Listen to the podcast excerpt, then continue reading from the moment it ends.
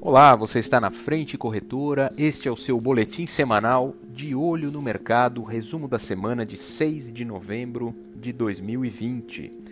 Vamos falar sobre o mercado internacional, naturalmente, com a semana que começou com os olhos na eleição do novo presidente dos Estados Unidos e ainda com uma certa indefinição. Hoje, sexta-feira, muito provavelmente alguma decisão mais concreta deve acontecer.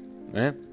As pesquisas desde o princípio apontavam Biden como o provável vencedor, e de acordo com os dados coletados até o dia 1 de novembro pela Real Clear Politics, né, ele tinha 50% das perspectivas de votos contra 44% de Donald Trump.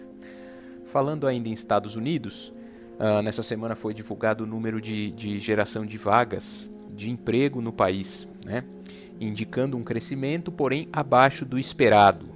Né? Foram criadas 365 mil novas vagas e a expectativa era de 643 mil.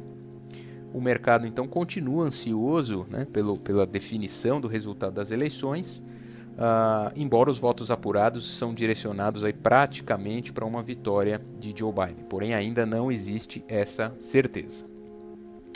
Falando um pouco de outros mercados e de outros assuntos que não podemos descartar, né, são assuntos que ainda estão aí em pauta, por conta da, da segunda onda da pandemia, as perspectivas de inflação também podem, podem aumentar e ter um impacto significativo no mercado comum europeu, né? mesmo que, que se esteja utilizando lá um esquema de compras emergenciais, até em virtude de alguns lockdowns, e mesmo assim que promete ser temporário. Né? Isso de acordo com uma afirmação aí do, do membro do Banco Central Europeu. É, tudo isso junto com as gripes de outono, né, que estavam ali ainda um pouquinho antecipando o inverno, já podem antecipar aí e, e piorar a propagação do vírus. É, e hoje também o mercado abriu positivo né, para a região da Ásia e Pacífico e deve aí começar a temporada de publicação de balanços trimestrais globalmente. Vamos ficar de olho. Né? E falando um pouco de mercado nacional, a semana acabou marcada, aí pelo menos continua nesse momento, por, pela, pela queda do dólar de maneira um pouco mais consistente. Né? A divulgação do, do resultado da reunião do Copom, que manteve a taxa básica de juros da economia em 2% ao ano, e a inflação é, que acelerou aí mais ou menos 0,08% em outubro, que aliás é a maior desde o mês é, de janeiro, se eu não me engano, de 2002, perdão, é, de, de outubro de 2002, ela acaba sustentando um pouco esses números do dólar. Né? Falando sobre o boletim Focus da semana, o PIB permaneceu com uma estimativa de queda de 4,81% para 2020 e a estimativa de crescimento para 2021 saiu de 3,42% para uma ligeira queda de 3,34%.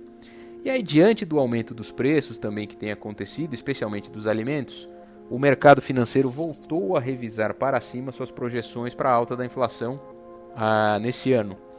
É, estava ali um pouquinho abaixo dos 3% e agora está em 3,02%. Por isso, os economistas naturalmente já preveem uma alta da Selic no início do próximo ano, caso isso se concretize. Né? Quando o cupom faz esse tipo de movimento de aumento da taxa básica de juros, o objetivo é justamente regular um pouco melhor essa demanda aquecida para garantir que a inflação continue em ordem, continue estável, né? E isso pode desestimular naturalmente um pouco da, do consumo e estimular consequentemente um pouco da poupança, né? Vamos voltar ao nosso assunto que é câmbio os economistas aí que nós consultamos em diversas fontes veem a moeda americana sendo negociada por volta dos 5,40 aí em dezembro e fechando o ano por volta dos 5,20, né? O que foi acima aí dos 5,10 que estavam previstos nos últimos levantamentos. Então devemos oscilar aí um pouco para cima. Uh, o que vai acontecer agora temos que observar. Né? Esse, essa queda do dólar teve a maior variação nessa semana de 2,45% para baixo. Sua abertura de mercado hoje foi em 5,52, mas vamos ficar de olho nos movimentos do dia, das eleições americanas e como isso vai impactar no, no próximo boletim e na próxima semana. Tá legal? Fique sempre conosco, vá lá em www.frentecorretora.com.br blog e até o próximo De Olho no Mercado.